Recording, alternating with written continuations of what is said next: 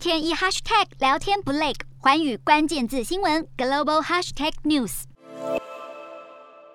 中国官媒《光明日报》发表文章指出，灵活就业是多数年轻人的主动选择，无需过度担忧，遭到众多批评。而灵活就业实际上就是一般人口中的自由业。由于中国近两年来受到新冠疫情影响，不少人转而投入网络叫车及外送等自由业。这篇以年轻人选择灵活就业，无需过度担忧的文章称，灵活就业是年轻人的就业新选择。年轻人对单位组织不再抱有执念，转而追求与兴趣和专业相符的工作。还说灵活就业是多数年轻人的主动选择，企图以灵活就业来美化失业。有中国网友引述官方数据指出，到二零二一年七月，最新一届高中、大学院校毕业生不出校园时，中国十六到二十四岁者的失业率高达百分之十六，显示这些毕业生面临毕业后就业困难，农村青年进城找工作也难，投入灵活就业领域的人数自然大增，竞争转趋激烈。同时，人力中介业者调查显示，